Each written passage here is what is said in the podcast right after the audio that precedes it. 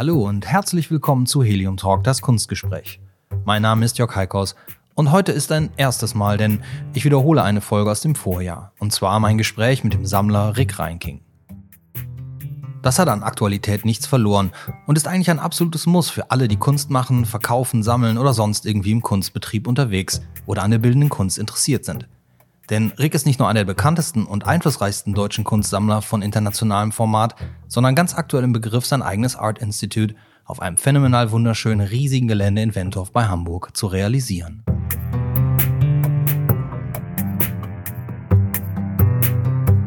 Es sind aber auch gerade Schulferien in Hamburg und da muss ich mir dann auch mal eine Auszeit vom Mikrofon gönnen und mich mit der Familie zurückziehen, Trecker fahren und mein Land bestellen. Also im figurativen und abstrakten Sinne. Naja, ihr versteht das schon. Und diese Folge mit Rick, die ist wirklich gut und wirklich wichtig. Diesen Podcast zu machen ist ein großer Spaß, aber eben auch viel Arbeit. Doch wenn ich immer wieder sehe, wie viele diesen Gesprächen hier zuhören, bin ich jedes Mal zutiefst dankbar und hoch motiviert. Ich habe auch gleich nach den Ferien wieder tolle Gäste hier, zum Beispiel Mirko Reiser, den viele wohl auch unter seinem Graffiti-Namen Dime kennen, oder John Bergerman und Victor Castillo, im englischsprachigen Helium Talk dann natürlich. Auch treffe ich mich demnächst mit der Direktorin einer wichtigen internationalen Kunstmesse in London. Das wird bestimmt auch sehr spannend. Und zum Ende meiner Einleitung wie immer meine Bitte, wenn euch dieser Podcast gefällt oder es etwas auszusetzen gibt oder ihr Fragen an mich oder meine Gäste habt, dann schickt mir einfach eine Mail an hello at heliumtalk.com oder kontaktiert mich auf Instagram oder Facebook. Und ich bin euch natürlich auch sehr dankbar, wenn ihr den Helium Talk auf eurem Smartphone abonniert, bei iTunes oder Spotify zum Beispiel. Aber jetzt erstmal viel Spaß beim Anhören.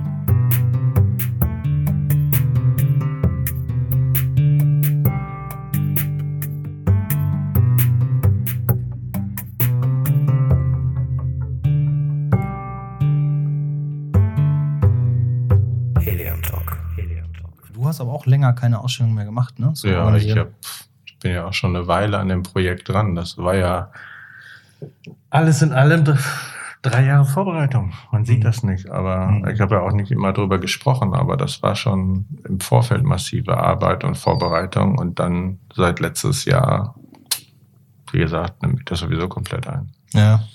Aber ich denke, dass wir zum nächsten Jahr dann auch machen. Aber das ist ja deine, das war ja so, wenn ich die letzten Jahre, wenn wir uns immer so getroffen haben, da war das ja auch immer so ein bisschen dein, dein großes Thema, ein Ort ja, für ja. die Sammlung zu finden. Ne? Und das war schon, schon echt anstrengend. Aber ähm, dann irgendwann war er da. Und jetzt ist es der beste Ort, den es gibt. Es geht nicht besser. Mhm. Es geht nicht besser. Es ist perfekt. Das ist, ja. Gut, das, äh, das Thema, was wir noch aussparen, oder? Genau. Ja. Aber das, also da, da kommen wir ja gleich zu dem Punkt, äh, du bist, du bist tatsächlich ein Sammler von Kunst seit vielen Jahren. Ähm, woraus besteht deine Sammlung?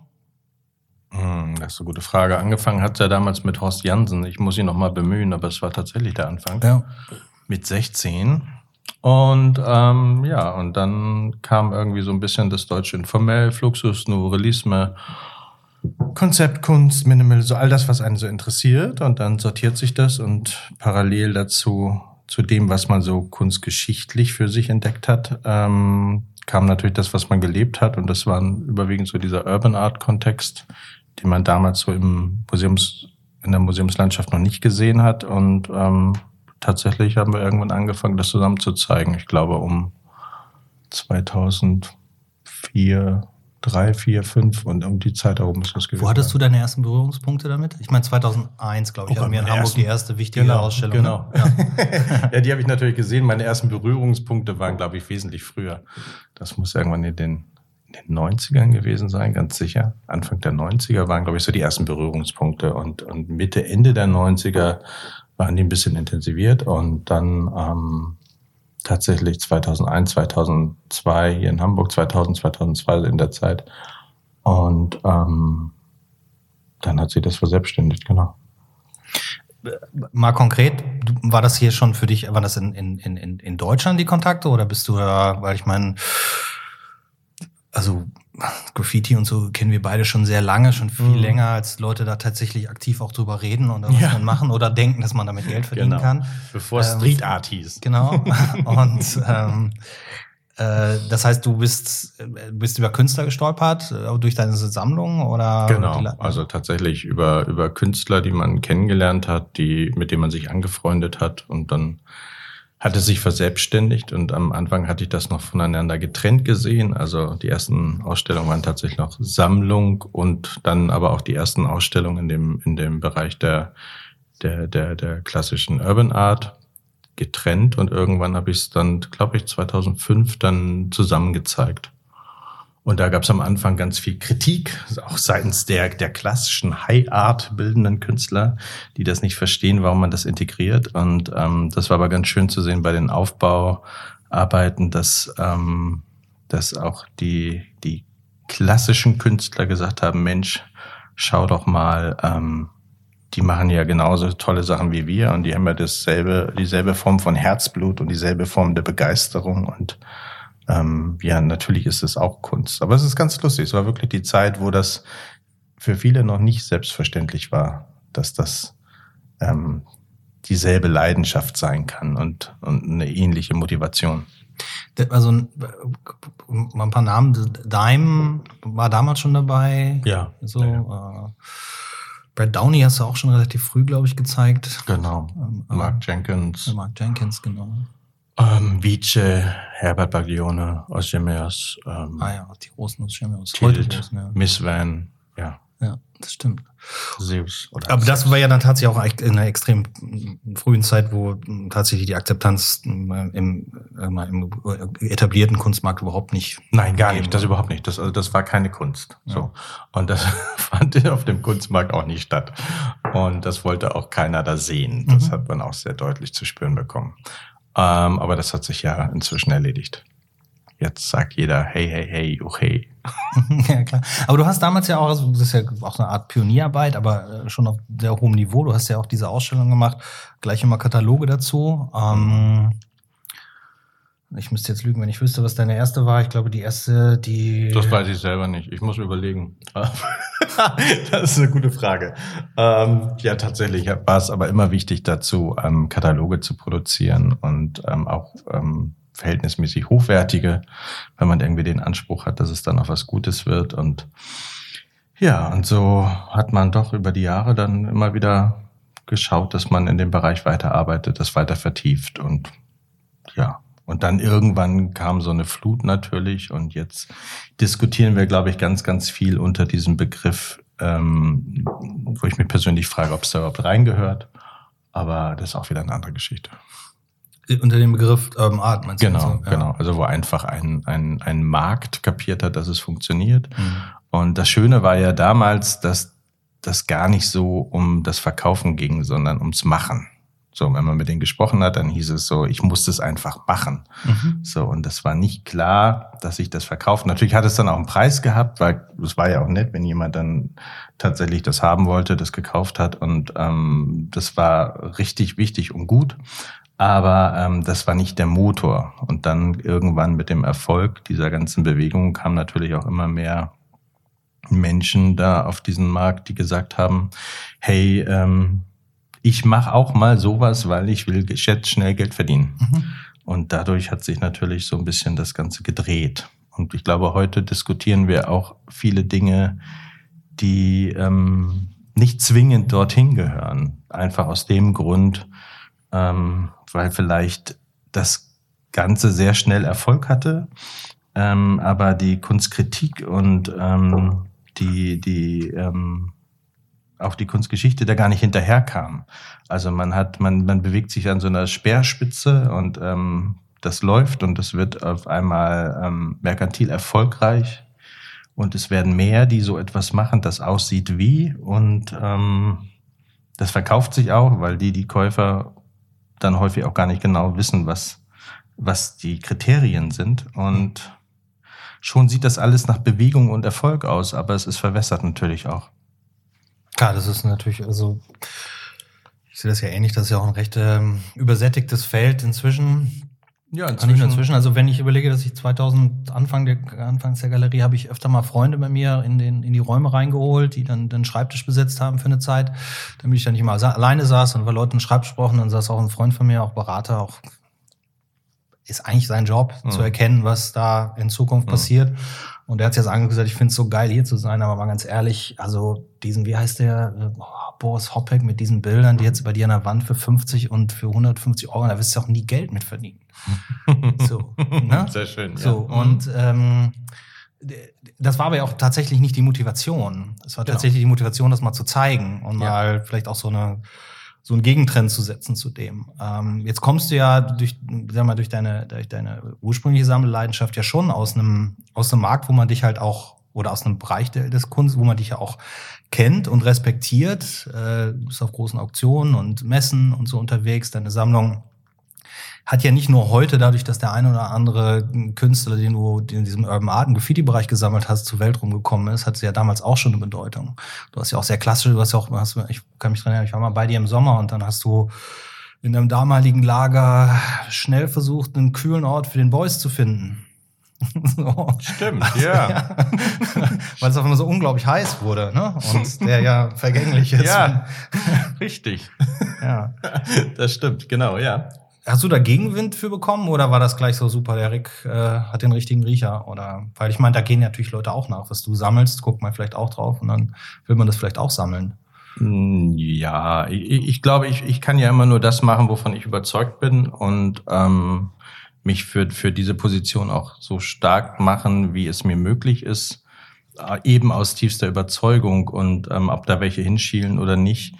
Ähm, das beschäftigt mich ja nicht, das bekomme ich ja so gar nicht mit. Das heißt mhm. doch, ich bekomme es natürlich mit. Ähm, meistens führt das dazu, dass dann die Arbeiten, die man eigentlich sammelt, irgendwie immer teurer werden und man wundert sich, woran das eigentlich liegt. Und dann liegt es natürlich daran, dass andere das bei einem gesehen haben, das auch haben wollen und man schafft irgendwie so seine eigene Konkurrenz. Das ist ein bisschen doof. das ist ja der Nebeneffekt. Aber es ist ja irgendwie auch ganz schön, weil im Endeffekt geht es ja darum, dass, dass ähm, auch die, die Künstler weitermachen können. Und dazu gehören natürlich auch einfach Verkäufe. Ja, das ist ja eigentlich schon mal ein ganz gut, äh, guter Ansatz, dass, dass man sammelt, damit die Künstler weitermachen können. Was ist denn so deine, also am Anfang sicherlich nicht, aber mhm. im Laufe der Zeit so deine, deine Motivation geworden, dieses Sammeln so auszubauen, das ist, ähm, naja, das ist was, das ist hundertprozentig dein Job heute. Ja, ähm, also tatsächlich Sammler sein kann ja kein Job sein, leider. Und irgendwie ist es dann aber auch ähm, dadurch, dass man sich in dem Moment des Erwerbs immer auf einem Markt bewegt und ähm, diese Transaktion ja auch immer, wie das mit allen Energien ist, die man in eine Richtung schickt, ähm, auch wieder andere andere Reaktionen auslöst. Ähm, insofern ist das ähm, der Lauf der Dinge. Also ich, ich sehe immer, man kann zwei Dinge machen. Man kann sich irgendwie für oder gegen die Kunst entscheiden und da habe ich mich dafür entschieden und und man kann einfach ähm, machen oder im Sessel sitzen und über andere schimpfen. Und da habe ich mich fürs Machen entschieden. Mhm. Und das sind eigentlich die beiden Entscheidungen, die ich für mich in meinem Leben gefällt habe. Und ansonsten gucke ich nach vorne und gucke auf die nächsten Projekte, weniger, weniger auf ähm, das, was war. Natürlich achte ich auch darauf, dass das alles ähm, ähm, miteinander zu tun hat und, und, und auch, auch sinnvoll ist. Aber ähm, ich freue mich tatsächlich an den, an den neuen Impulsen, an den, an den, an den neuen Ansätzen. Mhm. Ist denn, also, also wenn du, du, wenn du, du bist ja, wie gesagt, diese, diese, äh, Ursprungsgeschichte mit, äh, mit Horst Jansen war ja äh, so, dass du da deine Leidenschaft für das, für die Kunst entdeckt hast und dann gesammelt hast. Was wäre denn, wenn du, wenn dir das nicht passiert wäre, war, war Kunst ohnehin das, wo du hingehen wolltest? Hm, nein, Oder? nein. Ich überlege gerade. Ähm, nein, stimmt auch nicht. Also ja, weil du hast ja. gesagt, das ist kein Beruf, man kann das genau. ja nicht lernen, man kann ja nicht genau. in der Schule sitzen und sagen, ich werde Sammler. Nee, richtig, richtig. Das, das habe ich tatsächlich auch, es hat ganz lange gedauert, bis ich das überhaupt kapiert habe. Ähm, am Anfang habe ich einfach ähm, Arbeiten, die mich überzeugt haben oder die mich begeistert haben, ähm, erworben, beziehungsweise manchmal auch die Produktion finanziert, soweit es in meinem Rahmen möglich war. Und ähm, das hat sich irgendwann professionalisiert. Das heißt, irgendwann ähm, hat man das weiter ausgebaut. Im Endeffekt mache ich heute schon immer noch dasselbe. Also Arbeiten, die mich überzeugen, erwerben oder eben auch ähm, Produktionen von, von Ideen umsetzen. Mhm. Eigentlich nur eben ein bisschen komplexer. Ja. Also damit ermöglichst du ja auch Künstlern ja, eine Karriere, sag ich mal ähm, na, ich helfe, also, also ich, ich, ich versuche nach meinen ja. Möglichkeiten ja. zu helfen. So, ich kann ja. ja. nicht, ich kann ja nicht zaubern und ich kann auch nicht, ähm, das ist immer der Aspekt, ich bin ja auch nur ein Mensch. Mhm. So. Aber ähm, ich bin ein Mensch, der bereit ist, wirklich 100 Prozent ähm, in eine Position zu stecken und auch wenn, wenn es mich wirklich überzeugt, dann auch ähm, dafür zu kämpfen wie ein Löwe. Ja, das, das auf jeden Fall. Ähm, ja, und dennoch ist es völlig klar, dass ich alleine nicht irgendwie x Künstler unterhalten kann. Das heißt, ähm, ich muss auch immer abwägen und gucken, was ich tatsächlich kann. Und mit Sicherheit gibt es viele Dinge, die ich gerne realisieren würde, die, die einfach nicht gehen oder noch nicht gehen. Aber dann muss man einfach gucken. Und es gibt, gibt Künstler, die, ähm, die mögen diese Energie und die sagen, komm, lass uns was gemeinsam machen. Und dann macht das auch wahnsinnig Spaß. Aber da sind wir wieder an dem Punkt. Also das machen. Also ich bin immer offen für, für alle Vorschläge und Überlegungen und ich weiß aber auch ziemlich genau, was ich, was ich möchte und was ich nicht möchte. Aber, aber ähm, das ist ja auch mein gutes Recht.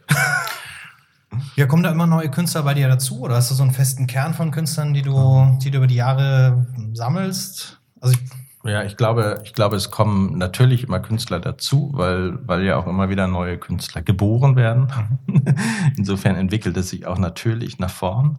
Ähm, aber ich habe auch gelernt, ähm, dass es schön ist, einzelne Positionen zu vertiefen. Das heißt, ähm, so experimentell bewegt man sich nach vorn und im selben Moment ähm, schaut man, dass man Schwerpunkte setzt. Und so finde ich, macht eine Sammlung auch Sinn. Man darf ja nicht mehr vergessen, die Kunst ist ja nun wirklich uferlos und ähm, man wird nie ähm, alle Kunst besitzen können oder wollen. Das wäre nämlich nur, das wäre zum Verzweifeln dumm. Aber ähm, man kann für sich aussuchen und, ähm, und, und in dem Bereich gestalten. Und da muss man sich einfach fragen, äh, was mache ich hier eigentlich und wo will ich denn damit eigentlich hin? Und ähm, ich glaube, heute sind einfach auch viele auf diesem Markt unterwegs, die sich diese Frage gar nicht stellen, sondern die ähm, völlig unbefangen da, damit umgehen, was auf der einen Seite auch schön ist, aber auf der anderen Seite ähm, erwirbt man ja mit einem Werk nicht nur eine Leinwand oder eine Skulptur, sondern eben auch ein Stück weit Verantwortung. Und ähm, dann finde ich es finde ich es wichtig, dass man da entsprechend mit dem Werk auch umgeht.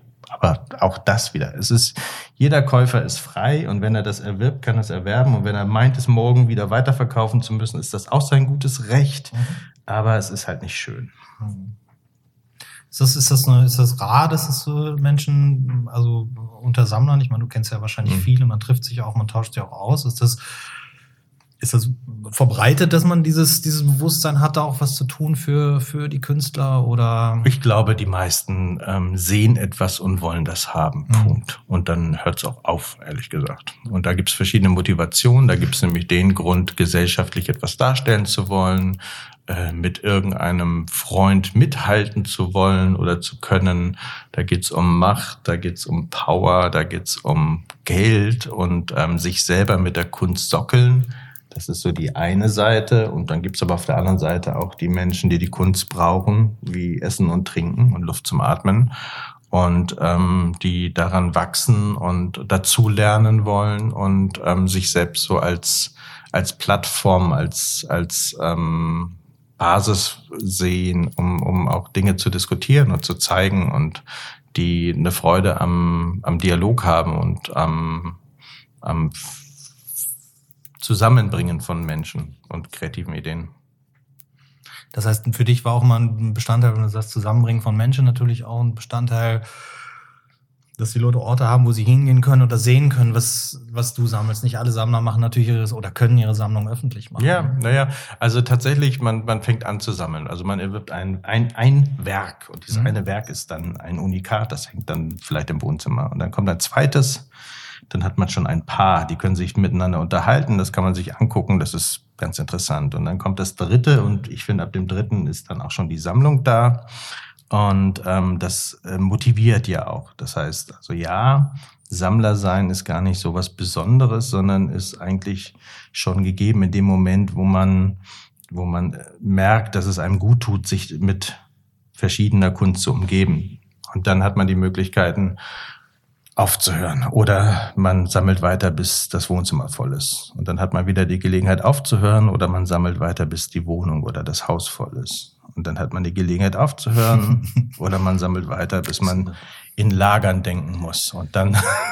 Jetzt das ist eine Diskussion, die ich oft führe mit, mit Menschen, die, die gerne Kunst kaufen und gerne zu uns kommen und hier ja. Kunst kaufen und dann wo der Punkt kommt, wo sie sagen, wir wissen gar nicht mehr, wohin damit. Und also ich glaube, dass man immer einen Platz findet. Natürlich. Aber dass natürlich tatsächlich auch man sich mit dem Gedanken irgendwann anfreunden muss, so ein Bild gut eingepackt. Mhm in einem trockenen Raum stehen zu haben für ein paar Jahre ist auch nicht schlecht. Mhm. Ist auch nicht schlimm, kann auch mal ganz gut sein. Äh, zumal wir natürlich hier in einem Segment arbeiten, wo es im Prinzip keinen Sekundärmarkt gibt. Mhm. So, das mhm. ist äh, in deiner Sammlung was anderes. Da hast du ein hm. paar Arbeiten, die bist du sofort los. Aber ich, äh, wir sind natürlich hier in so einem, sagen wir, in das, das der größte Teil der Kunst spielt hier sicher ab in so einem Mittelsegment, wo wir alle Galerien auf den Messen nebeneinander stehen und sagen, ich habe hier, das ist der Hotshot aus Deutschland. Ja. Und dann stehen die neben dir und sagen, habe ich noch nie was von gehört.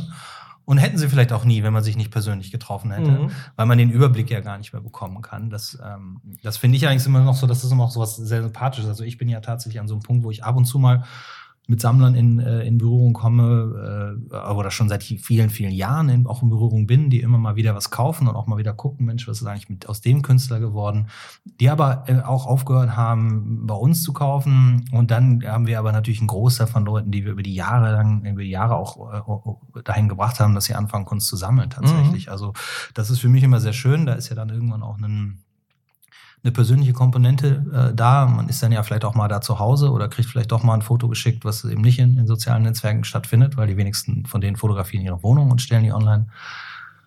Äh, und man sieht, wie sich, wie das alles so zusammenkommt. So, mhm. Also das, das ja, da beschreibst du aber was ganz Schönes und das ist tatsächlich auch mein Hauptmotor, nämlich dieses, dieses menschliche sich begegnen, diese wachsenden Freundschaften, dieses Vertiefen, ähm, das ist alles was Positives, ganz, ganz Tolles. Und ähm, das ist eigentlich oder sollte immer ähm, die Hauptmotivation sein. Also eine Neugierde auf der einen Seite und auf der anderen Seite ähm, eine, eine Menschenliebe. So und ähm, dann kann man an, in, der Auseinandersetzung mit Kunst ähm, auch auch ähm, als Mensch wachsen und gewinnen. So, das ist das ist das eigentlich das Schöne, dass man Menschen zusammenbringt, ähm, sich Freundschaften entwickeln, daraus wieder neue Situationen sich ergeben und sich das Ganze verselbstständigt. Und ähm, dazu gehört aber natürlich auch, dass man das gemeinsam so möchte da sind wir wieder an dem Punkt. Also das eine ist so, ich will gar nicht sagen die hehre Kunst, so, aber das eine ist wirklich die Emotion und die Leidenschaft und ähm, das Interesse am Machen und das andere hat eben dann doch viel mit Sozialneid, Abgrenzung und so komischen anderen Aspekten zu tun, die mich gar nicht interessieren. Ja, die sind ja auch nicht also für das Sammeln an sich und für die Leidenschaft an Kunst sind sie auch nicht wichtig. Die kommen halt irgendwie dazu. Haben wir uns aber auch schon mal drüber unterhalten. Das ist mhm. immer einfach ein, Gesch also wenn wir es mal als Geschäft betrachten oder als, ja, sagen wir mal, als, als Geschäft sind es äh, immer drei, drei in der Regel sehr starke Persönlichkeiten, drei große Egos, die man unter einen Hut bringen muss. Das ist klar der Künstler, äh, aber auch der Sammler und dazwischen der Galerist und alle drei arbeiten in der Regel ähm, ja, auf der Grundlage eines, eines sehr großen Egos. Und wenn du, das habe ich hier Gott sei Dank natürlich nicht unbedingt auf dem Niveau, mhm. wenn du es dann schaffst, tatsächlich so Verbindungen zu machen mit Menschen über Jahre hinweg oder auch neu. Ich dir erzählt, letzte Woche kommen zwei mhm. amerikanische Sammler rein aus San Francisco, sind total begeistert. Ähm, da, da kommt sofort eine persönliche Bindung, die mhm nichts mit dem Wiederverkaufswert der Arbeiten mhm. zu tun hat oder damit, dass diese Arbeiten schon jemand anders hat oder von mhm. dem Künstler schon, sondern die haben ganz neu die Augen aufgemacht und was gesehen, was sie begeistern. Und das ja, ist natürlich schön. immer, genau. Und das ist natürlich immer so ein, so ein ganz schöner, schöner Aspekt. Aber klar, dieser ganze, ach, das Haifischbecken kenne ich natürlich auch zu gut. ja, aber wie schön ist es, durch die Kunst ganz Auge zu werden. Das ist ja ein wertvoller Moment. Also wenn man realisiert, dass man aber dazu gehört die Neugierde. So, aber wenn mhm. man realisiert, dass man im Betrachten oder in der Auseinandersetzung mit Kunst und und ähm, ja, dass man einfach wach bleibt und neugierig bleibt, das ist doch ganz toll. Dann spürt man sich lebendig. Das ist ja eigentlich was ganz Fantastisches. Mhm. Aber wie gesagt, du hast es gerade gesagt, da ist das Ego Sammler, Ego Künstler, Ego Galerist. Wäre ja schön, wenn die es hinkriegen, das alle ein bisschen runterzuschrauben und dann gemeinsam was zu machen, dann, dann hat das ja nochmal eine ganz neue, eine ganz andere Kraft. Und da muss man einfach auch ehrlicherweise sagen, da ist auch der Künstler nicht immer das Opfer, der arme Künstler, wie man so schön sagt, sondern es gibt einfach Künstler, die freuen sich tierisch, dass sie jemanden haben, der mit ihnen an ihr Werk glaubt und sich für sie einsetzt. Mhm. Und es gibt aber auch eben auch Künstler, die einem das Gefühl vermitteln, dass man furchtbar dankbar sein darf, dass man an ihrem genialen ähm, Wesen und Denken teilhaben darf. So, und da muss man dann einfach auch mal sagen, Moment mal, wir machen gerne zusammen und so, aber dann lassen wir doch unser Ego mal zu Hause. Also können aber nicht alle. Nee, natürlich können es nicht alle. Das ist natürlich klar. Aber das sind natürlich Gespräche, die man auch immer hat. Ne? Also mhm. ich bin ja, ich lebe ja auch in, ich lebe ja in beiden Welten. Ich habe ja zwei Jobs und wenn man mit Galeristen zusammensitzt, dann gibt es natürlich da auch durchaus die Auseinandersetzung über den und den Künstler und wie man manchmal darunter leidet mhm. unter Künstlern. Umgekehrt ist es bei Künstlern genauso. Da kommt äh, erstaunlicherweise oft auch so ein, so ein, so ein ungesundes Misstrauen äh, äh, zutage. Ähm, das, das kann man aber natürlich versuchen auszuschließen, indem man, äh, so wie ich das halt versuche zu sagen, es gibt für mich im Prinzip nur einen Parameter. Ich versuche halt äh, nach Möglichkeit nicht mit Arschlöchern zusammenzuarbeiten. Ja.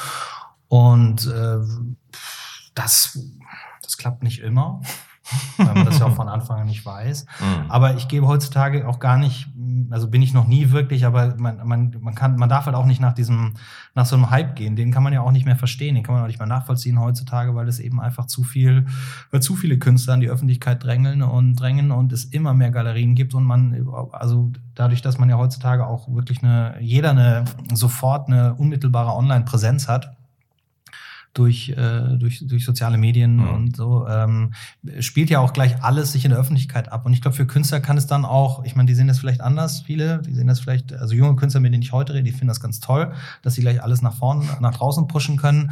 Aber so ein bisschen dieses, mach doch mal für dich hinter verschlossenen Türen eine Weile, find dann mal eine Möglichkeit, irgendwo auszustellen und lass doch mal Leute dein Werk erstmal entdecken und entdeck du doch erstmal selber, was wo deine Stärken eigentlich liegen. Und heutzutage ist halt unmittelbare, äh, äh, naja, unmittelbare Befriedigung. Du machst ein Bild, du machst eine Skizze, du stellst sie online, 20 Leute liken das, denkst du, geil, machst mhm. du das drei Monate, sind die 20 nicht mehr genug.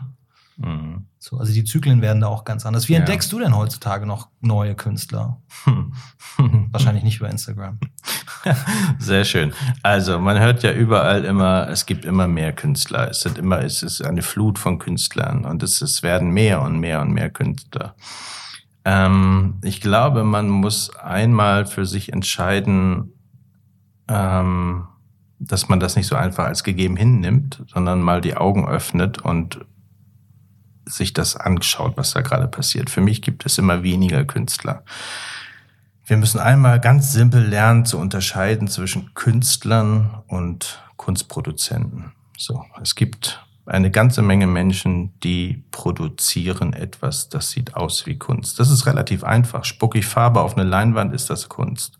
Hat Schwitter schon gesagt, ist auch richtig. Aber ähm, dazu gehört ein bisschen mehr. Dazu gehört natürlich auch eine Haltung und auch ein Verzicht und auch ein Hunger. Und ähm, das vermisse ich bei ganz vielen. Ich sehe heute viele, die produzieren halt Artikel. Die produzieren kleine Kunstknubbel, die sich ähm, im besten Falle gut verkaufen lassen. Ähm, bei ganz vielen fehlt mir die Haltung und darum bin ich fest davon überzeugt, es sind immer weniger Künstler und es wird auch immer schwieriger, die zu finden, weil in dieser Masse von dem, was sich Künstler nennt, ähm, gehen die natürlich unter, weil die wirklich, meiner Meinung nach, wirklich interessanten Positionen sind Zweifler und sind ähm, Menschen, die ähm, unzufrieden sind mit ihrem Werk oder die ähm, die Öffentlichkeit scheuen, weil sie eben nicht unterwegs sind und socialisen, sondern im Atelier sitzen und an ihrem Werk arbeiten. So und ähm, von denen haben wir doch ehrlich gesagt immer weniger. Also mich interessiert der Künstler, der auch ähm, nachhaltig arbeitet und denkt, der ernsthaft was zu sagen hat und nicht irgendwie etwas produziert, das ja sich, sich vermeintlich leicht verkaufen lässt. Aber da sogar, ja, ich stimme dir da absolut zu. ähm, ich will auch gar nichts hinzufügen, aber das, das, das ist natürlich auf der anderen Seite auch so, so ein, so ein äh, also mal vergrößerter, vergrößert ist der Markt ja nicht wirklich, mhm. aber führt natürlich auch dazu, dass, äh, dass so eine, so eine andere Konsumentenhaltung da ist, ähm, indem man dann auch tatsächlich anfängt, Produkte zu kaufen und nicht mehr man muss sich ja einfach mal fragen, was man möchte. Das ist ja alles legitim. Es gibt ja, ja. verschiedene Welten. Aber ähm, seit wir Kunst in der bunten oder in der Gala diskutieren, ähm, haben, hat sich auch die Käuferschaft verschoben. So, das ist auch nicht nachhaltig. Das ist irgendwie, das sieht aus wie Erfolg, weil da jemand Geld zahlt für etwas. Ja. Aber wenn man mit diesen Künstlern spricht und da mal ein bisschen in die Tiefe geht. Viele von denen wissen gar nicht, was sie machen und warum. Sie machen, sondern es ist auch erfolgreich, ja. Und es, es funktioniert auch in, auf Instagram, weil mit dem von hinten beleuchteten Bildschirm glänzt und glitzert alles so fantastisch und die Farben sind so farbenfroh. Ja, alles wunderbar, aber, aber ähm, es muss doch noch um etwas mehr gehen. Man muss doch als Künstler einfach mal sich selber fragen, warum bin ich diesen Weg gegangen? Warum habe ich in meinem Leben, ich hätte ja, ich hätte ja auch was Vernünftiges werden können. Warum habe ich denn in meinem Leben die Entscheidung gefällt und gesagt, nee, ich gehe diesen harten, steinigen Weg und werde Künstler? Ja, weil momentan sich das für viele nicht hart und steinig anfühlt, weil mhm. es irgendwie grad mal einen, einen Erfolg auf einem schnellen Markt gibt. Aber wie nachhaltig ist der? Glauben wir wirklich, dass diese, diese ähm, aktuellen Kunstkäufer ähm, ernsthaft interessiert sind ähm, an einem Künstler, den sie ihr Leben lang ähm, verfolgen und begleiten. Ich glaube, es ist in erster Linie eine Laune und viele von denen ähm, fahren dann vielleicht dann doch irgendwie nächstes Jahr wieder ein schnelles Boot oder so. Mhm. Also von den Käufern. Ja, ja, ja. Auch von den Künstlern vielleicht. Ach du, das ist inzwischen auch möglich, klar. Naja, dadurch, dass ja. Es ist die falsche Motivation. Wenn ich Kunst ja. mache, weil ich sie machen muss, dann, dann ist das super. Wenn ich die Kunst mache, weil ich mir dadurch irgendwie einen, einen, einen gewissen, keine Ahnung was verspreche, ich will es gar nicht benennen, ähm, dann ist es so die Frage, äh, was passiert eigentlich, wenn diese Form des Erfolgs dann nicht kommt? Höre ich dann wieder auf? Und ähm, ich sehe so ein bisschen uns zu, daraufhin zusteuern, dass wir irgendwann ein großes, großes Entsorgungsproblem der Kunst bekommen. Weil wir viel zu viel davon produzieren und ähm, das, ist, das wird ein großes Problem. Darüber spricht ja niemand. Was passiert eigentlich mit diesen ganzen Arbeiten, die kein Zuhause finden? Was macht man damit? Darf man die verbrennen? Darf man die entsorgen? Naja, es ist ja immer das, äh, also Darf ich sowas sagen?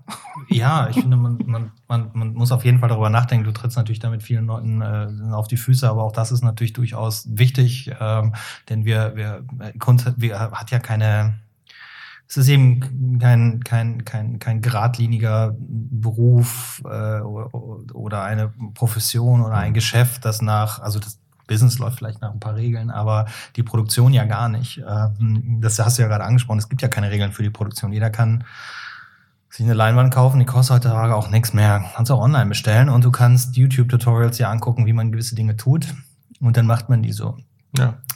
Ähm, das heißt, du hast da ja, du hast da eine große Schwemme und man muss das natürlich ansprechen. Ich tue das ja auch ganz gerne, mache mir auch nicht unbedingt immer Freunde damit, ähm, dass man das sagt. Ist ja schön, dass junge Leute hingehen können und sagen, ich will mich frei ausleben ähm, und will frei gestalten äh, und ich bin Künstler.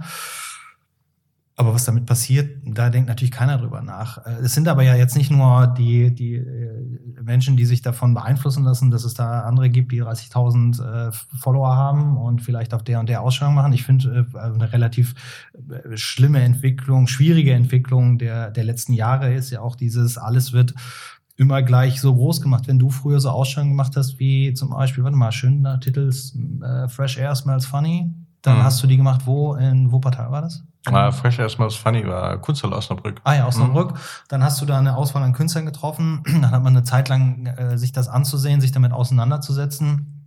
Heutzutage gibt es große Eventreihen, die nennen sich Powwow Hawaii und die gibt es in jeder mittelgroßen amerikanischen Stadt und das ist ein großer Zirkus, wo äh, die ganzen äh, äh, Urban Art Künstler hingeflogen werden und immer größere Häuserwände bekommen und wenn man sich dann mal mit ein paar Leuten davon unterhält, die man vielleicht schon ein paar Jahre kennt und die da mhm. eingeladen werden aufgrund ihres großen Namens, da ist eine unglaublich große Frustration auch ja, bei logisch. denen. Ne? Ja. Also weil man nur noch für das Format des Bildschirms, das Instagram-Format im Prinzip arbeitet und nicht mehr für die eigentliche Arbeit. Und es ist halt, da, da, da, da, da hängen große Marken dahinter und trotzdem verdient da niemand Geld mit wirklich, bis auf ein paar Künstler, die vielleicht am Ende rausfallen deswegen, und geile Jobs bei Facebook oder von Apple kriegen. Ja, deswegen wollte ich gerade sagen, er ist selber schuld. Ich weiß nicht, kann man damit Mitleid haben? Äh, bedingt. Ja, also ich kenne kenn einige von denen, die, ähm, um die ich, ich, ich kann es mir nicht anmaßen, sowas zu sagen, aber ähm, bei denen ich mir Sorgen mache, weil ich, weil ich sehe, wo sich das so auch hinentwickelt. Ähm, die sind dann wie so ein Hamster in so einem Rad, die sind beschäftigt, die rennen auch die ganze Zeit, die brennen auch wie eine Kerze von beiden Seiten. Mhm. Aber wie nachhaltig ist das? Also da gibt es einige, denen ich auch raten würde, Mensch, jetzt halt doch mal an, setz dich hin und jetzt guck mal, dass man mal eine Retrospektive, dafür sind sie alle zu jung, aber eine Werkschau, ähm, mhm. die ein bisschen umfangreicher ist, in die, in, auf die Beine stellt und dazu dann eben auch ähm, wissenschaftliche Texte formuliert und wirklich darüber nachdenkt, wie man sowas auch ähm, auch kunstgeschichtlich ist schon wieder so schwieriger Begriff bei so einer jungen Bewegung, aber dann am Ende doch äh, sowas entsprechend verankert. Also dazu gehören einfach ähm, gehört auch, die, gehört auch die richtige Rezeption und die richtige Auseinandersetzung mit dem, mit der Motivation, mit der Aussage, mit dem Beweggrund. Und da sind ja ganz, ganz tolle Menschen dabei. Und dann gibt es diese große Masse wieder. Und ähm, das ist wie so ein Teller mit Erbsen. Da kann ich mir so, ich kann mir so eine Schüssel Erbsen machen und dann gieße ich da Wasser rauf und ähm, dann fängt das auf einmal ganz schnell an zu keimen und dann wächst da auf einmal ganz schnell was ganz, ganz schön und dann fängt es auch ganz schnell an zu vergammeln und weil sie sich natürlich gegenseitig die Nährstoffe nehmen. Und dann kippt das ganze Ding auch wieder. Und ähm, ja, ich glaube, an der Stelle ist ganz wichtig zu sagen, so, wir brauchen ein, ein Richtmesser, wir brauchen eine Institution, die dann auch sagt, hier zeigen wir wirklich relevante Positionen und die dann eben entsprechend auch ähm, in die Tiefe gedacht. Ja, so einfach ist es. Und da müssen die Künstler aber auch ein Interesse dran haben. Ja, und es muss die breite Masse Interesse daran haben, dass sie dann keine Rolle mehr vielleicht spielt, wie sie es jetzt tun. Also ich meine, es gibt ja so viele Initiativen, auch gerade die versuchen, äh, in diesem Bereich äh, von, äh, ja, lass mal, lass mal bei Urban Art bleiben, mhm. wo ich den Begriff genauso wie du nicht unbedingt zutreffend finde, aber ähm, da, da, da auch mal was Bleibendes zu schaffen. In Berlin gibt's jetzt ein Museum, Urban Nation, was aber in meinen Augen eigentlich im Prinzip auch wieder diese, diese Übersättigung stützt und unterstützt, weil da auch einfach zu viel ist, um Ach, zu das sagen, ist das doch alles, das ist doch alles ganz, Entschuldigung, ich muss dir ins Wort fallen. Unbedingt. Das ist doch irgendwie das erste Graffiti-Museum in, in, in München und dann auch gleichzeitig das erste, äh, äh, war das das erste, was war auch ein Superlativ? Das erste Graffiti-Museum der Welt in München oder mhm. sowas und das erste Graffiti-Museum der Welt in Berlin und das erste äh, dann in, in den Niederlanden und however. Ähm, es ist, es ist doch tragisch. Also da, da in, in dem Superlativ und ich will die nicht angreifen. Nein. Jede Form der Aktivität super. Ausrufezeichen. Klar. Aber ähm, das ist ja schon mal ein Versprechen. Wenn man so ein Superlativ benutzt, dann muss ja was dahinter sein. Und wenn ich mir dann die Arbeit angucke, und auch die will ich nicht schmälern, aber auch da sehe ich, sagen wir mal so, relativ wenig ähm, inhaltliche Arbeit. So, also was findet statt? Da wird ein Raum zur Verfügung gestellt, da hängt man bunte Bilder rein, die werden ausgewählt und ähm, ja, dann ist man entweder mit dabei oder nicht. Mhm. So, aber ähm, auch da findet nicht wirklich die Frage statt, ähm, was soll das und warum hast du das gemacht? Mhm. Und das ist doch wichtig und das ist doch auch nicht so schwer.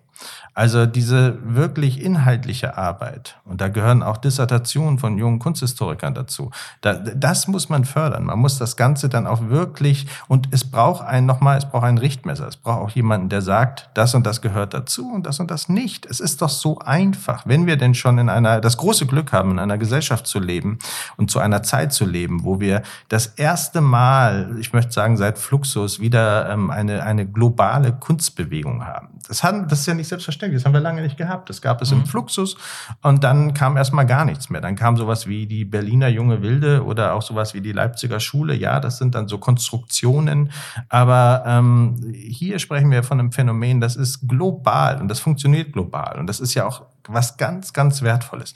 Es kann ja nicht so schwer sein, ähm, an, hier an diesem Punkt jetzt die richtigen Fragen zu stellen und vielleicht auch nochmal an dem Begriff zu arbeiten. Ja. Ja, das äh, hast du einen Vorschlag für den Begriff? Nee. das ist nicht mein Job, oder? nee, aber das wäre, es wäre natürlich durchaus ja. dein Job, äh, oder ist es ja schon, mhm. Teil dieser ganzen Diskussion zu sein, äh, die, äh, die man da dann äh, auch mal führt. Also ähm, es, ja, ich glaube, es ist einfach äh, so ein bisschen schade, weil, wie gesagt, das sehe ich, ich sehe das auch. Es ist eine, es ist eine globale Kunstbewegung, die es in der Form äh, ewig nicht gegeben hat. Ähm, das ist eigentlich was ganz Wertvolles, aber es ist halt schon äh, seit vielen Jahren wird es halt auch einfach verramscht. Gnadenlos. Ich meine, allen voran ähm, Urban Art Auktion, die ja, alles mit reinnehmen, wo Bugs Bunny oder äh, Daisy Duck drauf ist. Mhm. Ähm, jetzt greife ich schon wieder welche an. Das tut mir schrecklich leid. Auch das ist naja. toll. Man kann Bugs Bunny ganz fantastisch malen und kriegt, man kann auch die beste Daisy Duck der Welt malen. Aber die Frage an der Stelle ist doch, warum? Mhm. So, das muss ich doch mal fragen.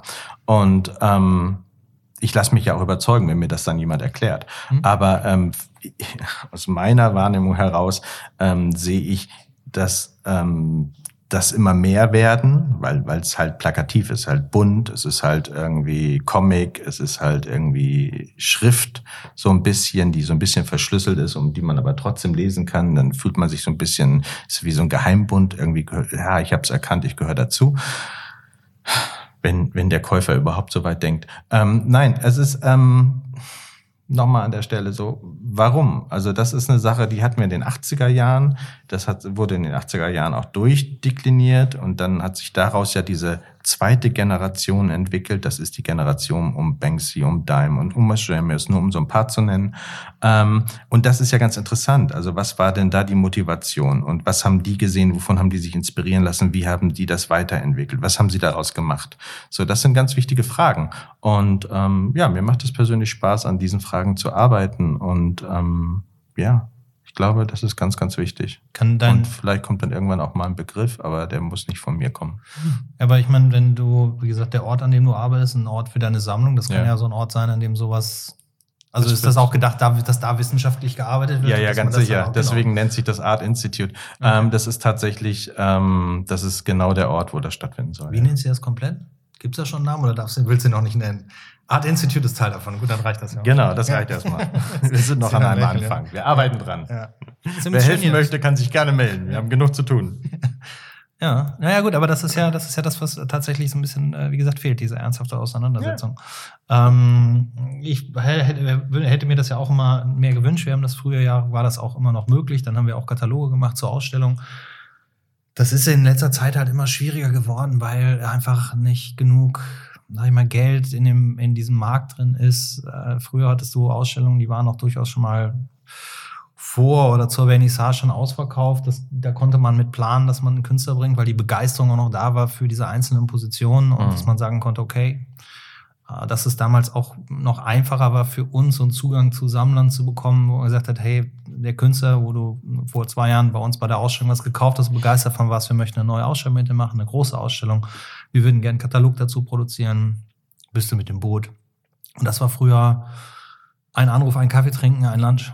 Ähm, mhm. Das ist, wird halt, wie gesagt, immer schwieriger, weil teilweise auch die äh, Unternehmen wieder den Platz einnehmen, um sowas zu fördern. Gehen wir bei diesen großen äh, äh, Events, äh, Art-Events und sowas mal, da hast du ja immer große Sponsoren, die dann für sowas da sind. Aber es, es wird halt, also ich glaube, es wird lieber ein Druck produziert als ein Buch.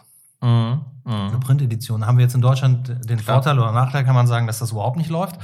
dass dieser Markt eher, eher, eher schwierig ist. Ähm, aber da, da macht man doch lieber Bücher. Aber wir haben letztes Jahr auch versucht, ein Buch zu machen äh, und ähm, sind über die erste Runde Crowdfunding nicht hinausgekommen. Das kann auch an uns gelegen haben oder hat sicherlich auch teilweise an uns gelegen. Aber das ist halt immer, es ist halt, äh, man ist da halt einfach einer von naja, 30.000, der so eine Kampagne macht, um Geld zu bekommen für ein Buch, das mal was dokumentiert. Es wäre zum Beispiel auch mal, also wie gesagt, guck dir mal, wir haben vorhin mal ganz am Anfang über Boris Hoppek gesprochen. Mhm. Den magst du jetzt auch gerne. Ja. Und sehr. ich möchte mal behaupten, dass wir den so zu einer gemeinsamen Zeit kennengelernt haben und du ihn dann auch so ein bisschen über mich kennengelernt hast, mhm. ähm, weil er dann auch einfach da war und präsent war und, äh, und äh, wie gesagt, ich glaube, wir halten beide unglaublich viel von ihm.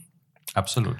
Jetzt ist er in den letzten Jahren aber im Bewusstsein der, der Szene komplett untergegangen. Also junge Graffiti, Urban Art, Street Art Künstler, was auch immer, kennen den gar nicht mehr. Vor allen Dingen mit der ersten Generation, Ausrufezeichen. Ja, das genau. darf man nicht vergessen. Er hat ja nun wirklich eine lange Vita in dem Bereich. Ja. Das ist ja nicht so, dass der 2010 aus dem Nichts auf einen Markt kam, sondern der war ja schon einen der Tag schon länger dabei. Da. Ja. ja, ja, genau. Also als wir 2004 die erste Ausstellung mit ihm gemacht haben, da hatte er schon seine, seine, diese in Berlin gelebt und diese politische Aktion mit diesen Plakaten, diese mhm. Übermalung der Plakate. Und er hat ja damals schon dieses, was heutzutage Adbusting, glaube ich, heißt, wo es auch äh, richtige Projekte mhm. und Festivals zu gibt inzwischen, wo er die H&M-Plakate entfernt hat aus den, ja. aus den Bushaltestellen, die überarbeitet hat, wieder aufgehängt hat. Ähm, der ist jetzt so ein bisschen aus dem Bewusstsein der Leute verschwunden, obwohl er in meinen Augen einen ganz, ganz wertvollen Beitrag geleistet hat ähm, und auch immer noch leistet. Er ist ja nicht mhm. weg, er macht das ja immer noch. Er macht es aber eben nicht so öffentlichkeitswirksam, weil er sich mit denen,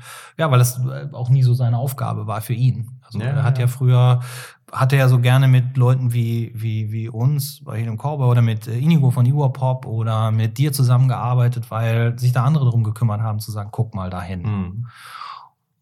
Und das heißt, in einer Sicht, Sicht aus einer äh, Sichtweise heraus ist Boris eben einfach kein Künstler für diese Zeit, weil er eben nicht laut hier, hier, hier schreit. Obwohl seine Arbeit ganz laut hier, hier, hier schreit. Mhm. Wenn man sich so Themen anguckt, wie wir reden jetzt seit ein paar Jahren äh, auch in eine dramatisch gefährliche, absurde Richtung über Flüchtlingsproblematik und er hat die schon 2004, 2005 thematisiert in seinen Arbeiten. Naja, weil er ein wacher Geist ist und weil er das ist, was ein guter Künstler sein muss. Ganz Auge. Der weiß genau und der guckt genau und der beschäftigt sich und ähm, nutzt dann das Mittel der Kunst, um, um zu kommunizieren. Und ähm, darum ist das für mich ein wirklich echter Künstler und ein wirklich überzeugender Künstler. Nun ist es so, dass ähm, man natürlich für diese Menschen auch ein oder auch mehrere Orte braucht, wo man dauerhaft Werke sieht. So, und das mhm. findet nicht statt. Wir haben, wir haben irgendwie ähm, noch zu wenig Institutionen, die ähm, sich klar positionieren. Und ähm, dann bleibt das Internet. und das hat eine Halbwertszeit von 30 Sekunden, wenn überhaupt.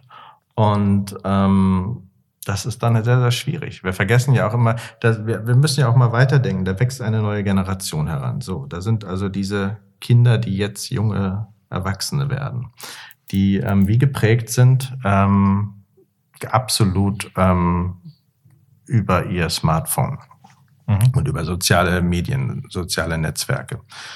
Ähm, das, das ist doch erstaunlich, dass man ähm, das kann einen ja wahnsinnig beschäftigt halten. Also man, man, man kann ja tatsächlich ähm, nonstop sich in dieser, in dieser Welt bewegen und man hat ja dann auch irgendwann das Gefühl, man würde alles mitbekommen.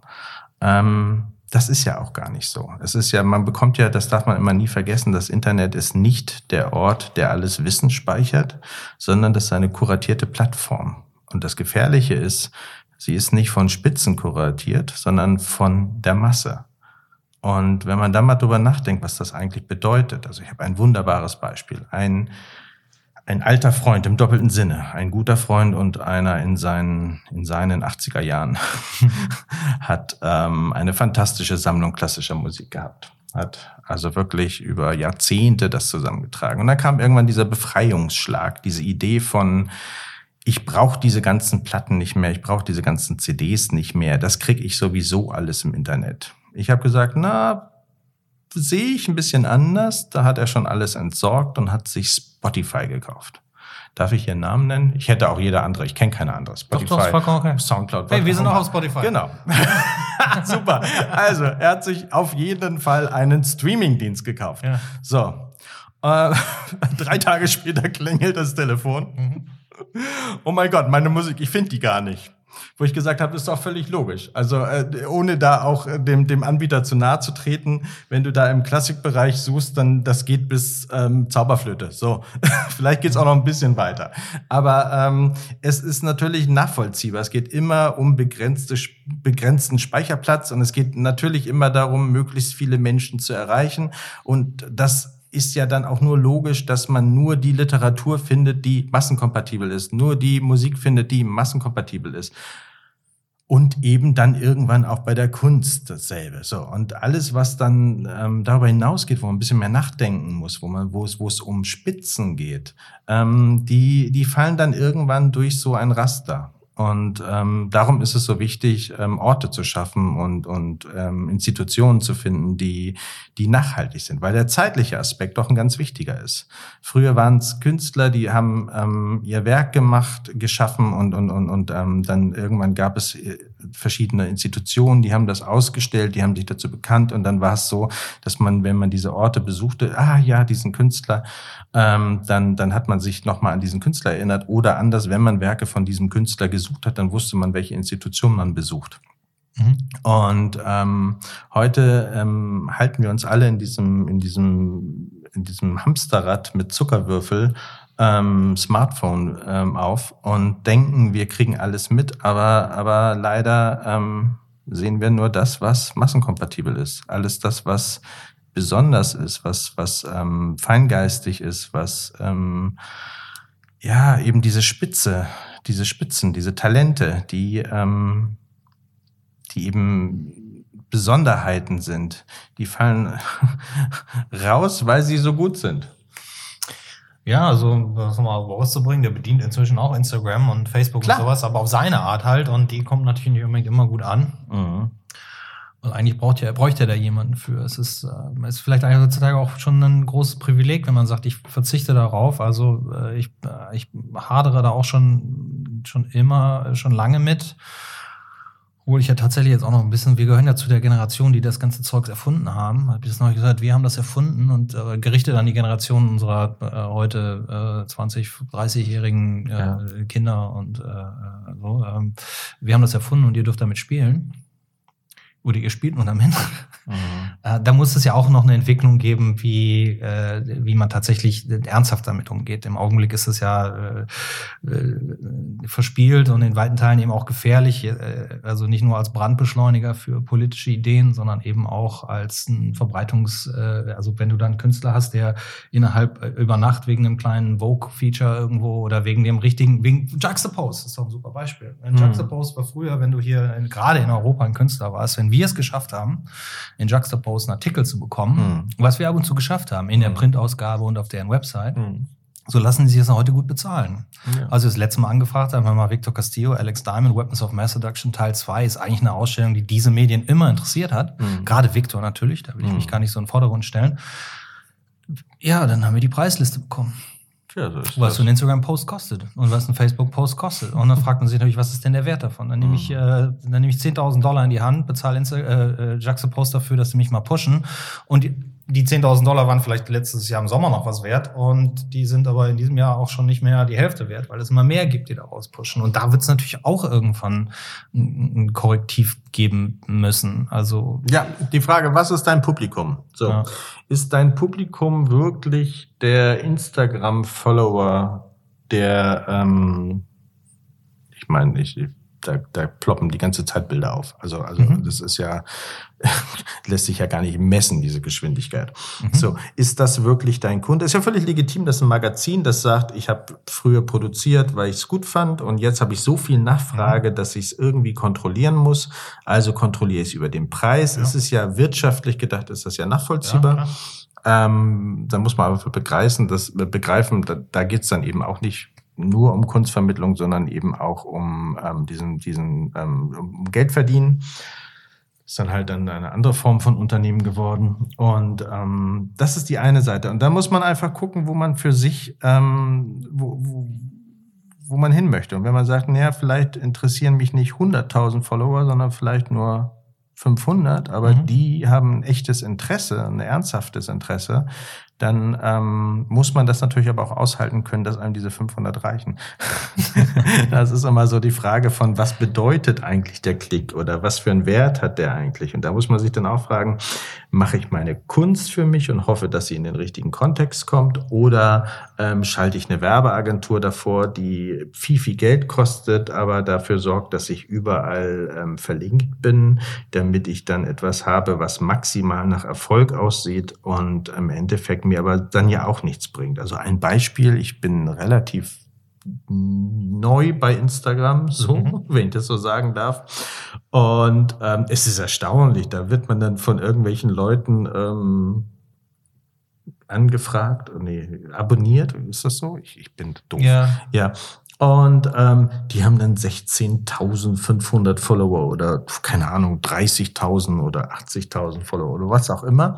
Ähm, was für einen Wert hat das? Ich gucke dann einmal kurz auf dieses Profil und denke, oh mein Gott, was ist das? Ähm, es hat also definitiv nichts mit Qualität zu mhm. tun, mhm. sondern es muss ja was anderes sein. Und dann sind es entweder gekaufte Follower oder es sind ähm, oder es ist irgendetwas, was in der Masse funktioniert, ähm, was gut ist, aber ja nicht immer ein Qualitätskriterium. Also es kann ja auch schief gehen. Ich habe da ein schönes Beispiel. Letztes Jahr war so ein Fotograf, dem ich gefolgt bin aus Berlin und der hat irgendein Foto gemacht. So ein semi-erotisches Bild, was macht so ganz hübsche Fotografie. Mhm. Ähm, und dann hat Madonna das repostet. Okay. Mhm. Und dann hat keine Ahnung, wie viele Millionen Follower. Gut. Hat aber ihn nicht genannt. Oh, schön. Mhm. Das heißt, er hat ihm gar nichts gebracht. Ja. Und dann hat er versucht, alle seine Freunde da mal zu animieren, dass die mal Madonna Kommentare schreiben, dass es von ihm ist. Und mhm. in jedem Kommentar stand irgendwie sein Handle drin, ja. Instagram-Handle und sowas, alles drin. Was natürlich die Frage aufwirft, wen interessiert das eigentlich? Also, wenn du dir dann mal Madonnas Feed anguckst, die mhm. postet alle, also sie nicht selber, ab und ja, zu macht sie auch mal was selber, mhm. aber ständig was, mhm. äh, da verschwindet das alles auch im Gro. Und was hast du dann davon, wenn von den 83 Millionen Fans von Madonna 2000 oder von bis auch 20.000 sagen, ich folge dir jetzt? Da wirst du kein Foto mehr verkaufen und kein Bild mehr verkaufen und keine Ausstellung mehr bekommen und auch kein großes Interesse mehr bekommen. Aber die Währung ist dann natürlich eine andere. Leute kommen das erste Mal auf deinen Account und sehen dann, mhm. oh, 50.000 Follower. Ähm, es ist schon irgendwo eine Währung, aber es ist auch eine, eine, eine, ganz absurde Währung, die für Künstler eigentlich überhaupt gar keine Bedeutung haben kann. Haben sollte, ja. Haben sollte, ja. Mhm. Ähm, ich muss ganz ehrlich sagen, ich habe, äh, ich mache das jetzt schon eine Weile. Das heißt, man hat in der Zeit natürlich auch so ein paar Sammler, die begleiten einen schon wirklich sehr, sehr lange und darüber kommt auch immer noch mal sehr gute Leute dazu. Mhm. Die wenigsten von denen sind überhaupt bei Facebook oder Instagram da tauscht man sich auf, einem ganz, anderen, auf einem ganz anderen Level aus. Man da, die wissen, dass wenn ich ein neues Bild mache und ich sage, hm, jetzt ist es soweit, dass es mein Atelier auch verlassen kann, dass ich dann mal die Infos rüberschicke. Mhm.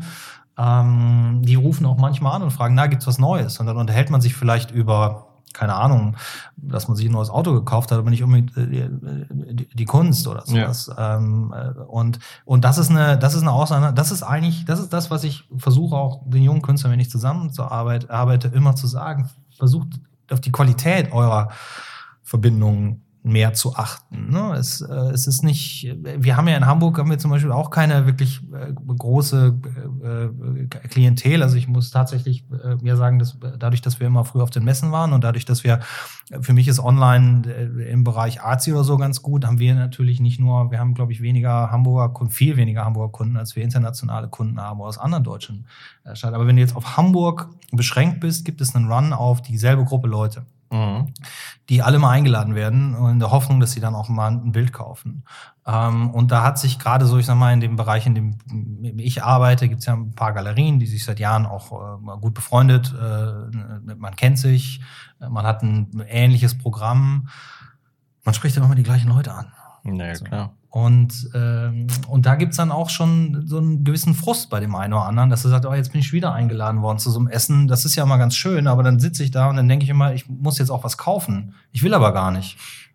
So. Ja, ganz einfach, geh einfach nicht. Ja, natürlich, aber dann bemüht man eine Ausrede. Und eigentlich, aber das führt doch weg von dem, was so schön ist. Also diese direkte Auseinandersetzung. Komm doch, wenn es dir Spaß macht, lass uns doch drüber reden. Das dauert halt manchmal ich meine, wie oft sehen wir beide uns? Ja, das ist wahr. Viel zu ne? selten. Viel zu selten. Viel zu selten. Aber das ist ja das Wichtige. Das, das gehört ja auch dazu, dass, ähm, dass man ähm, sich das nicht gegenseitig zum Vorwurf macht, sondern auch mhm. ähm, sich gegenseitig mit all seinem Stress und all seinen Tätigkeiten sieht und ähm, trotzdem weiß, so wenn es dann wichtig ist, dann ist man da, so wie jetzt heute. So, das ist, das ist schön. Da kommt dann eine, eine freundschaftliche Anfrage und sagt man, ja klar, mache ich, die Zeit nehme ich mir habe ich so jetzt auch nicht und trotzdem genieße ich es jetzt total. Und das ist ja ein ganz, ganz wichtiger Moment, der heutzutage zu kurz kommt, aber dann doch der wichtige ist. Du bist derjenige von uns, der aus der Werbung kommt. Wie ist das? Es geht ja immer um den, um auch um den Wert der, der Werbung. So. Und wenn du den Wert der Werbung nimmst, zum Beispiel einer Plakatwand oder den Wert der Werbung einer, äh, eines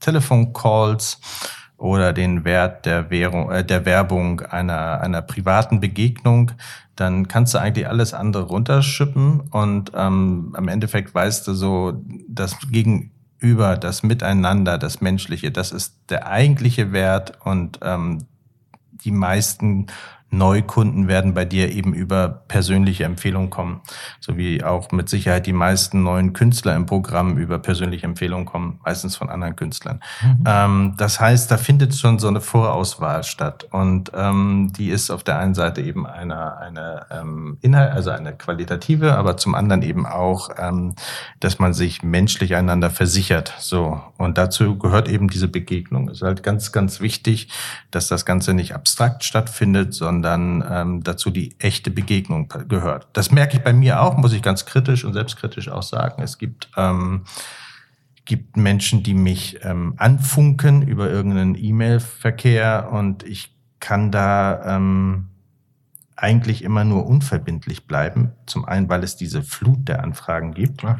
und ähm, zum anderen, weil man, weil man irgendwie dann doch das bei sich irgendwie anders wegsortiert. In der Sekunde, wo ich denjenigen persönlich kennengelernt habe und wir zusammensaßen bei einer Tasse Kaffee oder weiß der Geier was, ähm, habe ich ähm, eine andere Form der Verbindlichkeit. Mhm. Das heißt, dann bin ich auch da, dann fühle ich mich auch angesprochen. Und ich glaube, das geht allen so. Also es gibt diese Flut der, des Halbanonymen und dann gibt es die echten Begegnungen. Und umso wichtiger ist es eben, Orte für echte Begegnungen zu schaffen um, um dann auch wieder nach vorne zu denken und nach vorne zu planen. Ja, ich glaube, ja, wie gesagt, also wir einer Meinung, aber ich glaube, das ist halt auch Teil dieses ganzen, dieser ganzen Hochgeschwindigkeits- Gesellschaft ist, dass man denkt, wenn das jetzt keiner mitbekommt, dann, dann ist es vorbei. Also wenn, wenn ja, ich, aber 50.000 50 Menschen, die das für eine Sekunde auf Instagram ja, sehen klar. und dich dann wieder wegklicken mhm. und meinetwegen Herz verteilen oder nicht. So, was für einen Wert hat denn das und was für einen Wert hat ähm, ein echter Nachmittag oder, oder eine echte Stunde jetzt hier mit dir? Das ja. sind doch diese Follower total schnurz. Ja, und nicht nur das. Das ist ja mal, wir haben ja, wir haben ja tatsächlich hier, das sind ja Werke, an denen die mhm. Künstler gearbeitet haben. Wir haben die immer hier. Also ja. nicht immer die gleichen, ja. aber manchmal haben wir auch jahrelang die gleichen mhm. Ich habe ja Arbeiten von Boris, ich habe neulich Arbeiten von Boris gefunden hier, um nochmal auf Boris zu kommen, ja. aus der allerersten Ausstellung von ihm, Mickey Ficky Jesus. Liegt mhm. hier noch eine Rolle, da hat er damals auf Transparentpapier Bilder gemacht. Die sind nicht für die Ewigkeit gemacht. Mhm. Die muss man gut konservieren oder so wie wir gut eingepackt haben, dann halten die das sind Dinge, die kannst du aber nur erleben und erfahren, wenn du dir die Zeit nimmst dafür. Und ich habe auch hier oft Leute stehen, die sagen, Mensch, aber das Bild, das hast du doch letztes Jahr schon gezeigt. Ja. Ich sage, ja, das mhm. ist auch schon vor drei Jahren gemalt mhm. worden. Das hat aber immer noch eine Bedeutung. Es ist Eben. immer noch da. Es wird nur, nur wichtiger und nur, genau. nur und ob die Leute zu der Ausstellung jetzt kommen, wenn sie die sechs Wochen läuft oder drei Wochen läuft oder vier Wochen läuft, oder sie irgendwann mal kommen und sagen, sag mal, das Bild, hast du das noch da? Können wir das mal zeigen? Das sind für mich die schönsten Sachen, wenn ich mhm. mal, wenn mal Leute kommen und sagen, hast du das noch irgendwo? Und man sagt, ich habe das tatsächlich noch. Dann ist ja. das für mich kein Eingeständnis von, oh mein Gott, bin ich ein schlechter Geschäftsmann, ich habe es immer noch nicht verkauft, sondern es ist irgendwie, ja, guck mal, jetzt interessiert sich wirklich einer dafür. Ja. So. Ja. Und, und diese Zeit, die muss man sich tatsächlich nehmen, aber ähm, die haben einfach viele Leute heutzutage nicht mehr. Das kann man nicht mal als Vorwurf machen, weil die, die, das ist tatsächlich genau, genau dieser Druck.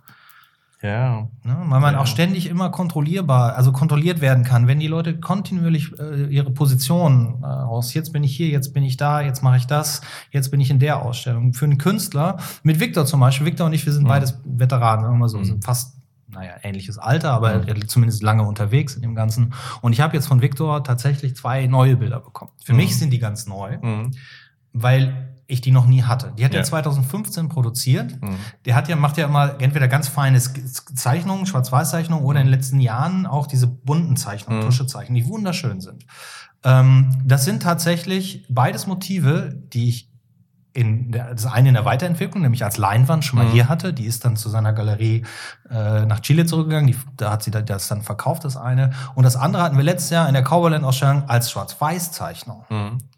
Und das, das ist für mich und für die Leute, die ich habe, die sich ernsthaft für Victor Castillo und mhm. die Werke interessieren, eine wahnsinnige Bereicherung, so an diesem Werk teilzuhaben. Und es ist vollkommen egal, ob das 2015 oder 2012 gemalt worden ist oder jetzt letzte Woche. Aber wenn du mit einem jungen Künstler sprichst, wie dem Rune Christensen, mit dem habe ich neulich auch einen Podcast gemacht, mhm. das ist schon, Jetzt habe ich ein Jahr lang drei Ausstellungen gehabt und habe 50 Bilder produziert. Jetzt habe ich drei Monate lang nichts produziert und ich weiß gar nicht, was ich machen soll. Ach, äh, Stillleben, hat mir ein Freund gesagt. Jordi Kirby könnte ich mal machen, stürzte sich da drauf. Und da habe ich gesagt, mach doch mal nix. Mhm. Du kriegst, ja, ja. ja, wie soll ich denn mein Geld verdienen? Ich sag, keine Ahnung, so werden andere Leute auch ihr Geld verdienen mit einem Job. Ja. Also mach, mach mal irgendwas an. Also ich meine, die meisten Künstler, die ich kenne, die sich ganz ernsthaft mit ihrer Arbeit auseinandersetzen, die arbeiten alle nebenbei in irgendwas. Natürlich. Saisonal oder so. Ein, ne? ein Spielbein, ein Standbein. Genau. Und ähm, das, das gehört auch, finde ich, unbedingt dazu. Das, das ähm, Standbein, das verschafft einem mehr Freiheit beim Spielbein. Und ähm, das ist, ist selbstverständlich. Also ähm, wenn ein Künstler entscheidet, ausschließlich von seiner Kunst leben zu wollen, dann, dann gerade am Anfang, ähm, das führt einfach zu wahnsinnigem Stress und, mhm. und, und auch zu einem hohen Frustrationspegel, weil ähm, ja, es ist kein Produkt, das sich verbraucht. Es ist kein nichts, was ich brauche, wie ein Teller Kartoffeln oder so. Es ist, ähm, das ist bleibt ja etwas. Ähm, das ist ja das Schöne auch daran. Es bleibt etwas, äh, etwas ohne, ohne wirklichen Nutzen. Natürlich hat es ganz viel Nutzen. Natürlich geben, geben mir die Werke ganz, ganz viel. Aber, aber ähm, da muss man dann auch jemanden finden, der das fühlt und begreift. Und ja, und dazu gehört eben auch eine Geduld und, und auch dieses, diese Haltung von das Bild von, von, von, von gestern, das ist schon wieder so alt, das geht nicht, ich muss schon wieder ganz nach vorne denken. Ähm, man sieht das ja auch bei Sammlern. Ähm, es, es, werden ja nicht nur Bilder von 2018 gesammelt. so, also woher dieser Stress, woher dieser Druck und dieses, es muss jetzt und wie, das Bild ist drei Jahre alt und du hast das immer noch in der Galerie. Äh, ja. ja, ähm, das ist ja auch gut, weil ähm, du arbeitest ja damit und das ist gehört ja auch zu dem gehört ja auch zu deiner Arbeit, es mhm. es griffbereit zu haben und es bei Anfrage ähm, zeigen zu können. Aber das da gehört immer was Entscheidendes dazu. Da gehört eben auch diese Vision dazu und ähm, diese, dass man als, dass man als Galerist an seinen Künstler glaubt und ähm, ja und und und für ihn dann auch irgendwie ein Ort ist, an dem man, an dem man, an dem man diese Arbeiten erleben kann. Wie du sagst, die können hierher kommen, die, die, Besucher können nach Werken fragen und dann kann es sein, dass du sie noch da hast und zeigst und diese, diese Bereitstellung, das ist ja ein wahnsinniger Service. So für den Künstler, aber auch für den Kunden. Deswegen kann dein Job gar nicht, gar nicht hoch genug eingesetzt werden. Ähm, in dieser schnelllebigen, ungeduldigen Zeit vergessen das aber häufig auch Künstler, ja.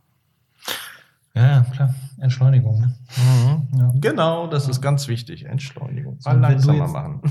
ja, wenn du jetzt dein, dein, dein Art Institute eröffnest, dann äh, kann das ja auch ein Ort sein, in dem man entschleunigt. Entschleunigst du eigentlich auch mal? Also hört das irgendwie? Ich habe vorhin, weil das ist, wenn ich mich mit Menschen wie dir unterhalte, ja. dann ist bei, bei all dem, was wir versuchen, an vielleicht Wissen, was wir über die letzten Jahre aufgebaut haben, das in Worte zu fassen, auch immer diese äh, sehr irrationale Leidenschaft da drin. Mhm. Ähm, glaubst du, dass das irgendwann mal weniger wird oder aufhört und du sagst, ich mache jetzt nur noch mhm. eine Sache? Nee, nee, ich glaube nicht.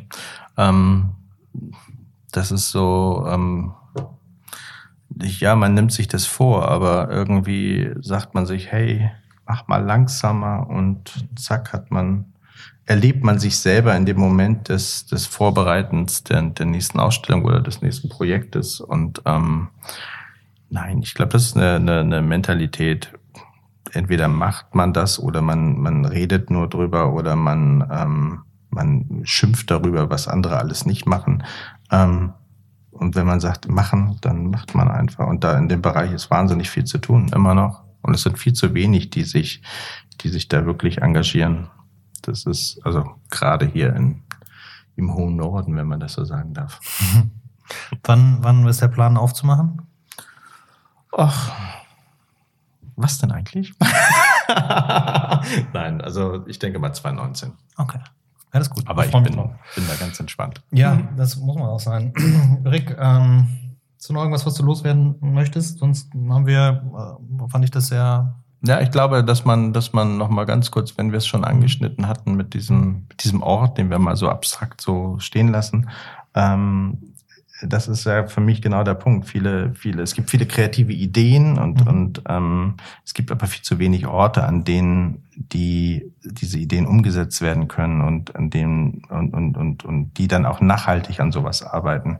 Und darum ähm, ist das, glaube ich, ganz wichtig, ähm, ja, sowas, sowas die Wege zu leiten, sowas umzusetzen. Und ähm, ja, ich glaube, das ist richtig so. Ja. Auch wenn es wahnsinnig viel Arbeit macht. Ja, gut, aber irgendwer muss es ja machen. Danke, genau, das sage ich jeden Tag. Irgendwer muss ja. Warum eigentlich, ja. aber irgendwer Und du bestrafst dich ja auch nicht damit jeden Tag, du stehst ja auch jeden Tag auf und arbeitest mit Dingen, die dir. Ich habe das große Glück, ich darf jeden Tag dazu lernen. Ich habe jeden Tag mit Dingen zu tun, die mir aufrichtig Spaß bereiten. Und ähm, ja, das ist was ganz, ganz Wertvolles. Ja. Ich werde nicht in eine Midlife-Crisis verfallen können, weil ich ähm, das Leben lebe, das ich leben wollte und nicht eine, eine Version davon. Das, ähm, das ist tatsächlich ein Privileg. Ja, ja. Ah, ja. ja. Aber auch das wiederum bedeutet auch viel Verzicht. So ist ja nicht, ist ja kein Wunschkonzert. es ist ja nicht so, dass man, dass man sich das so immer aussuchen kann, aber man kann ja so ein bisschen seinen Weg so gestalten und ähm, klar, es ist vieles Schönes möglich, aber wie gesagt, es gehört immer auf Verzicht dazu. Mhm. Ach, ganz einfach, denke ich. Schönes Schlusswort eigentlich auch. Rick, ich danke dir, dass du hier warst. Gern. Sehr, sehr gern. Ich wünsche dir jetzt noch noch nicht so viel Arbeit, bis das dann alles soweit ist. Und dann besprechen, besprechen wir uns ja vielleicht nochmal wieder, wenn, wenn wir mehr darüber reden können. Das machen wir gerne. Und du zeigst mir jetzt den Hopback. Ich zeig dir jetzt den Hopback, alles klar. Genau, das mache ich. Super. Okay. Ciao, ciao. Ciao.